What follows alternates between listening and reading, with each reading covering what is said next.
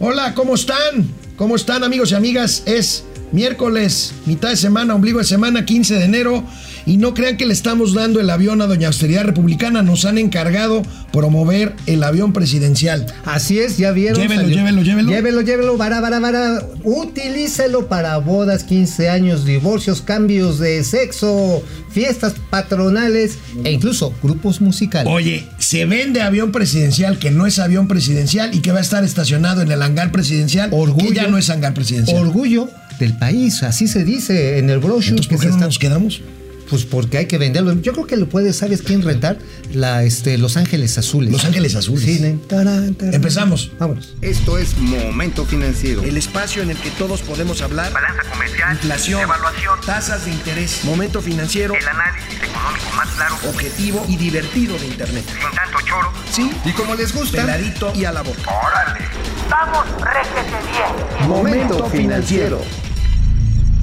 Amigo, se ha hablado mucho, se ha hablado mucho en los últimos meses del tema outsourcing, Sí. del tema subcontratación O tercerización. o terciarización. o patrón sustituto. Eh, ok, ¿está bien?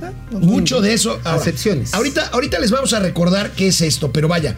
Ha habido muchos comentarios porque a raíz de una nueva ley que tiene que ver con eh, delitos de lavado de dinero, presunto terrorismo fiscal, eh, ha habido notas muy escandalosas, pero el caso es que la subcontratación, o sea, cuando una empresa se hace cargo de la administración de personal de otra empresa, cumpliendo, como es muchos casos, muchos casos de empresas muy serias, negocios bien formados, que cumplen con todas sus obligaciones patronales, que tienen a, a, a sus empleados en el Seguro Social, en fin, esto no necesariamente es, digamos, poner a todos en el mismo saco y generalizar el concepto malo de subcontratación laboral. Yo creo que hay muchas confusiones. Hoy se habló largo y tendido en la mañana de esto. Vamos a tener explicación del presidente, del titular del Seguro Social, del procurador fiscal y eh, del eh, titular de la Unidad de Inteligencia Financiera. Pero amigo, ¿por qué no nos explicas?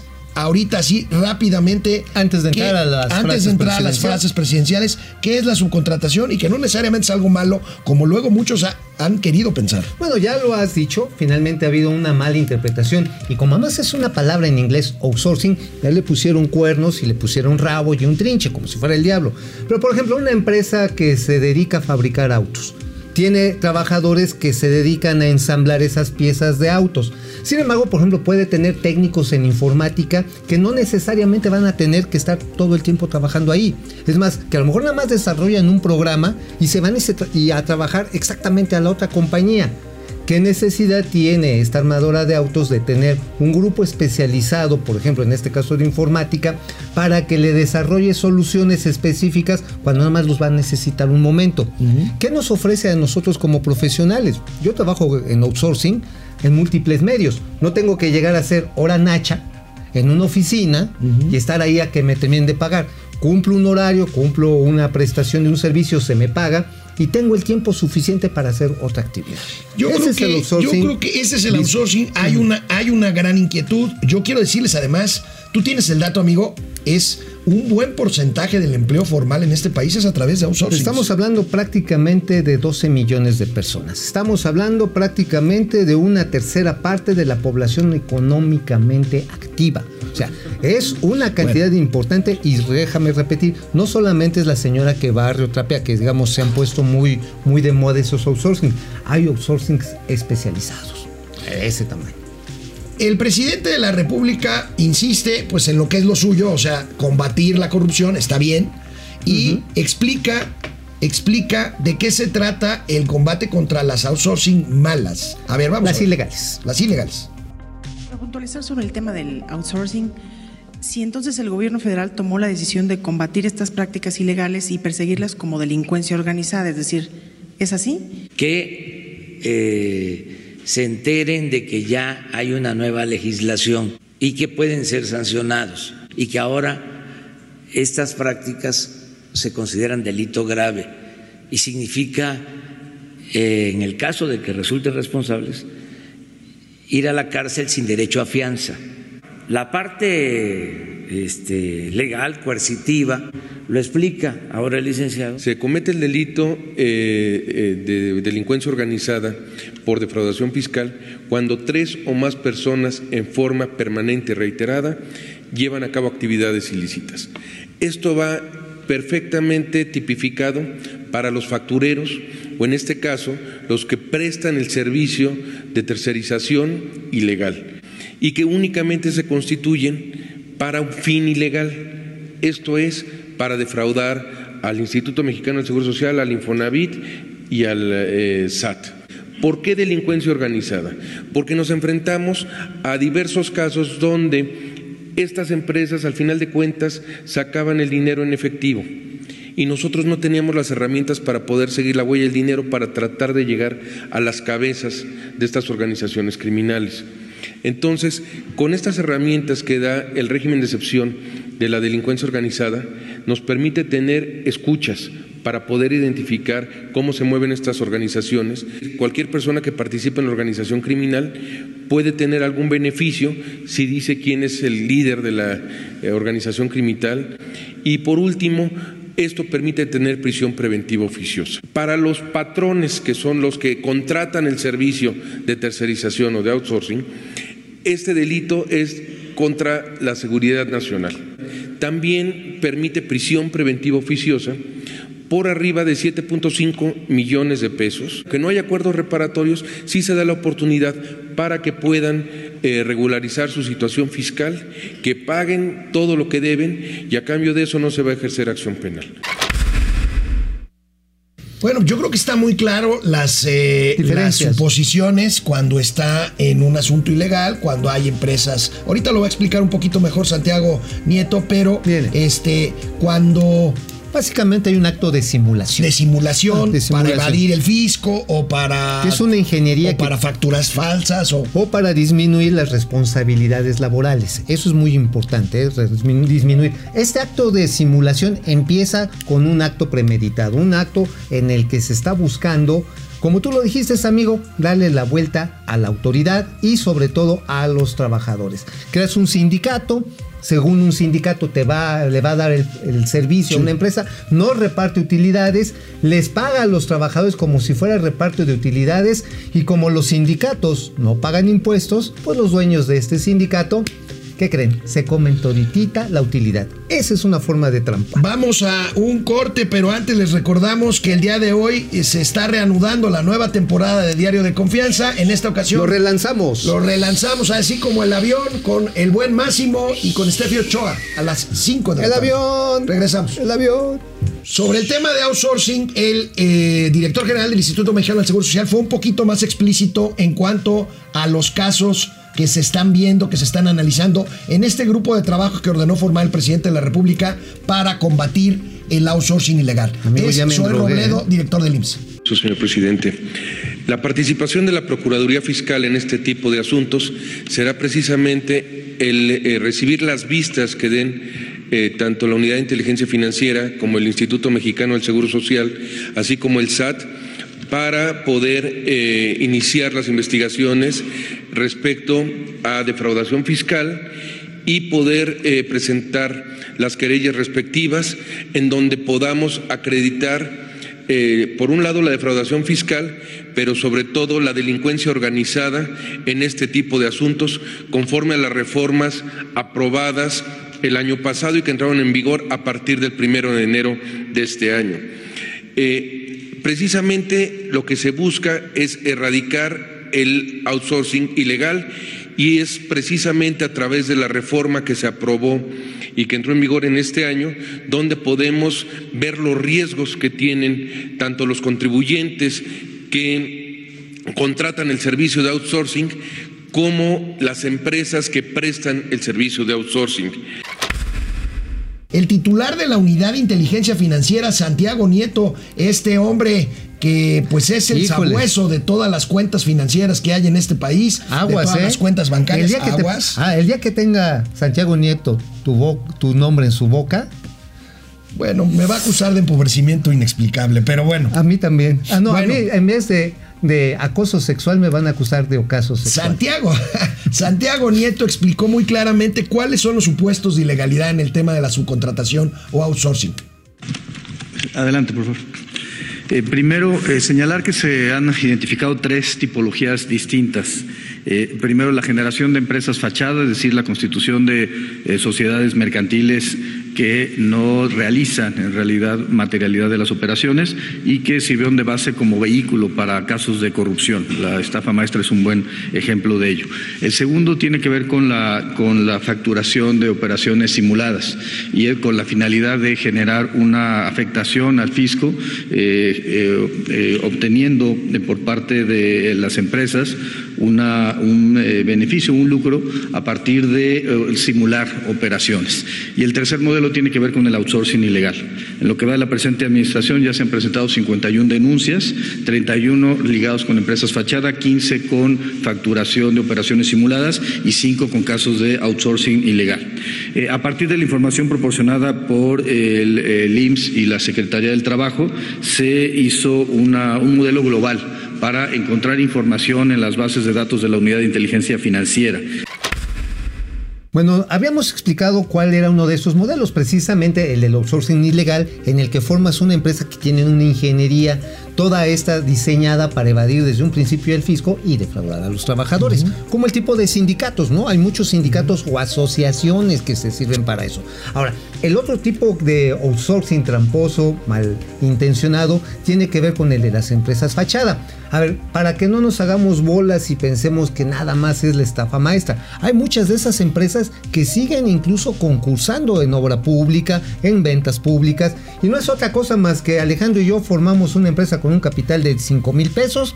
Tenemos un cuate en alguna dependencia de gobierno, nos dan un contrato, no sé, para vender trapeadores. Y lo que hacemos es que vamos, compramos trapeadores a 50 pesos y los vendemos a 100 pesos. Y es una y nuestro domicilio fiscal es una este pues una mesita con una señora a veces que está ahí tecleando y un teléfono. Esa es una empresa fachada. O simple y sencillamente dan de alta pues terrenos baldíos, casas de gente que no tiene ni idea, bueno, como le pasó a este al ex candidato presidencial, al señor Anaya. A Ricardo Anaya. A Ricardo en Querétaro. Anaya, en Querétaro, Con su socio este Barreto, Barreiro, ¿cómo se llama? Barreiro. Sí, sí, sí, ahora sí él fue a Querétaro y pues le tocó por este Bueno, por pues allá. ahí está, ahí está esto. A mí me parece, a mí me parece bien. Hay que comunicarlo bien. No hay que espantar a la gente. No hay que generalizar. Hay que combatir la corrupción. Hay que combatir la ilegalidad. Y bueno, vamos a ver, amigo, quiénes ver, vienes, están, vienen, quiénes están aquí presentes. En Houston, Carlos Ruelas. Ya me inscribí en el Insabi. Ah, ahí nos platicas Dios te cómo cuide. te va. Este- Oye, pero los van a mandar a Houston, ¿no? Ah, ya entendí, es una broma, hombre. Claro. Estoy verdaderamente fuera de lugar. ¿Qué pasó? No, ¿sabes qué? Es que es en la clínica que está en la calle de Houston, en la Nápoles. Ah, bueno. Bueno, no, ya mejor no digo nada. Eduardo, Eduardo Martínez Ibarra. Hola, amigos, ¿saben cuándo tendremos hospital de Insabi aquí en Dallas? Este, no, pues ya, ya hay.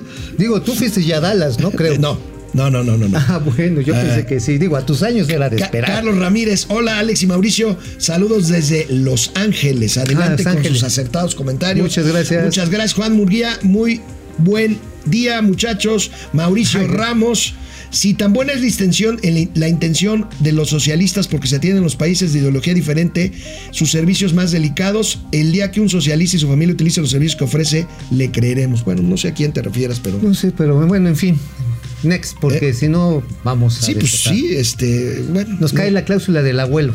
Este, Fernando Bellola, Bedoya, Valencia, saludos desde Colima. Saludos. No soy de sombrerete. No, ¿Por eso. qué, este? Pues quizás porque ya se mudó o anda de vacaciones. José Memo García, hola, acá en Mexicali hay muchos outsourcing, pero no valen la pena, no son trabajos fijos, despiden cuando quieren y son temporales. Yo creo que es una de las cosas que tampoco hay que generalizar, ¿no? Sí, no, Este, ni todos son buenos ni todos son malos. Y muchas veces esos outsourcings son de trabajos temporales. son, son trabajos eventuales. muy de eventuales. Por ejemplo, le sirven mucho a los estudiantes de que van a trabajar los fines de semana. Sí. Pero así como para hacer una carrera, a veces no es la mejor. Ahora, Mexicali mejor es una solución. ciudad con muchas maquiladoras donde también hay empleos temporales. Sí, claro. Ah, No hay que generalizar. Yo creo, si tienes algún caso Sí específico. vale la pena, ¿eh? porque si hay violación a los derechos hay laborales. que, hay que señalarlo. Ah, sí, claro. O sea, Pero aunque sean temporales, los trabajadores tienen que estar inscritos en el IMSS. tener ahorro tener para el SAR. Sí. Sí, tienen que cumplir las responsabilidades sociales. Si no lo hacen, échanoslos para acá y mira, nosotros copelan. Copelan o cuello. Lulú GB, hola, Rui Norochi. Entonces, ¿ya no se van a permitir los pagos adicionales por debajo de la mesa? Los pagos adicionales que de los del outsourcing. Yo creo que. Bueno, yo creo que esos pueden seguir siendo, ¿eh? Y todavía lo siguen haciendo, ¿eh? Mira, Es yo te voy a decir, algo, de mi experiencia, como tú decías, yo tengo un buen número de semanas del IMSS cotizadas gracias a empresas de outsourcing. Sí, bueno, lo que pasa en que te decían, a ver, en vez de pagarte 50 mil pesos, porque tengo que pagar mucha cuota obrero patronal, te pago 25 y te doy otros 25 por fuera. Todavía eso puede hacerse ¿eh? porque es un convenio privado. Patricia Canseco, uno de los supuestos del outsourcing es cuando a los empleados los dan de alta ante el SAT, el IMSS e IMSS con el salario mínimo aunque ganen más.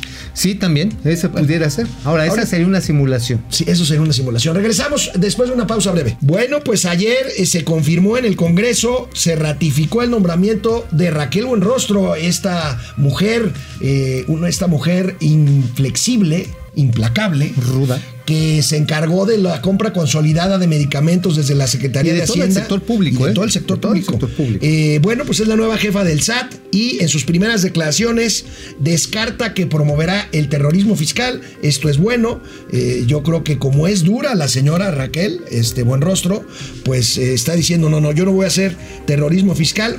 Lo que sí dice, voy a buscar Que eficiencia recaudatoria, reducir evasión y elusión fiscal. Bueno, lo cual en principios es muy bueno porque es la ley. Cumplir la ley es fundamental.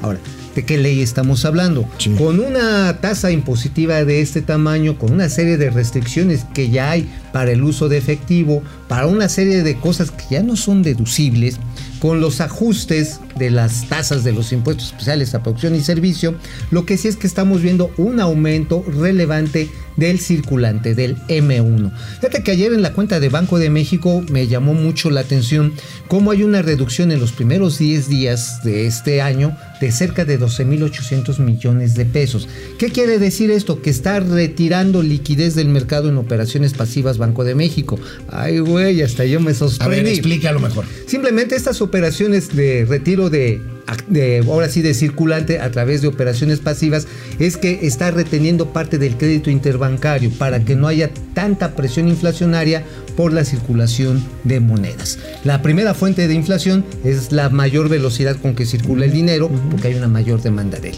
y esto presiona los precios. Hay otras causas estructurales, pero lo que le corresponde a Banco de México es actuar sobre eso.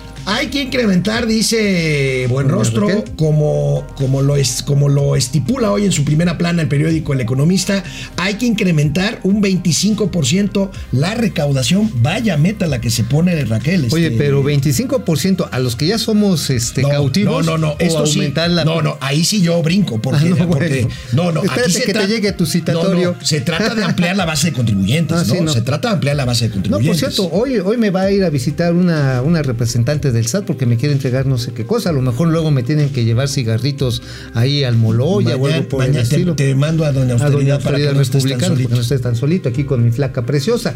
Pero ciertamente le van a apretar las tuercas a los cabos. Bueno, ¿y Entonces, qué creen? Una de las cosas que también implica la llegada de Raquel Buenrostro al SAT es la revisión de este anuncio que hicimos nosotros hace algunos días de la facturación instantánea, de que con las pasó? terminales punto de venta se iba a poder sacar inmediatamente en la misma terminal la factura correspondiente a la operación. Y quedabas realizada. registrada Raquel Buenrostro, como es muy cuidadora de los pesos y los centavos, pues se supo que va a revisar este tema, va, entraría en funcionamiento este tema en mayo, pero Raquel Buenrostro no está segura de que el impacto financiero valga la pena con el beneficio que pudiera tener. Entonces van a revisar esto junto con los bancos y entonces no va a entrar en mayo este asunto. Esto generó, esto generó muchas suspicacias y molestias en las redes sociales, lo vimos a finales de año, incluso hay un intento malogrado de una convocatoria de no utilizar tarjetas de crédito ni de débito los primeros dos días del año, el primer fin de semana. exagerado, la verdad la fiscalización se da con o sin la factura en el De todas maneras, punto de o sea, venta. ya, ya con el avance tecnológico que hay